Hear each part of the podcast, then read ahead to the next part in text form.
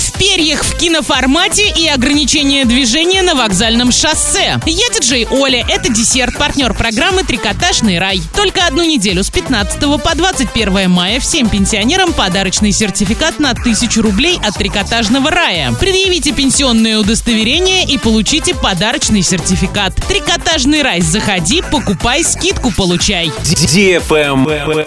News. 20 и 21 мая в Орске состоится открытое первенство Оренбургской области по велоспорту шоссе. Соревнования пройдут на подъезде к аэропорту Орска от автодороги Орск-Актюбинск. Сбор 20 мая в 11.30. Участвуют все возрастные категории. Присоединяйся. Автомобилисты, внимание! С 6 утра 20 мая до 6 утра 22 мая перекроют участок вокзального шоссе от улицы Крайней до улицы Спортивной. Связано это с ремонтом газопровода на данном участке. Ищите заранее пути объезда.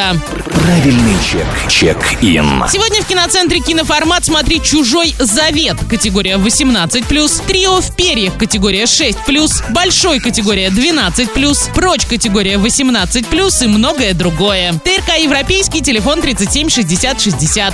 Вкусная одежда. Всех тех, кто устал от однообразия, кто хочет жить ярко и выделяться из толпы, кто лето встречает с улыбкой, ждет магазин папарацци. Режим работы с 10 до 20, так что вы вполне успеете заглянуть сюда после работы. Вас обязательно порадует обслуживание на высшем уровне, а также супер предложения и скидки. Папарацци город Орск, проспект Ленина 63, второй этаж. Лайк.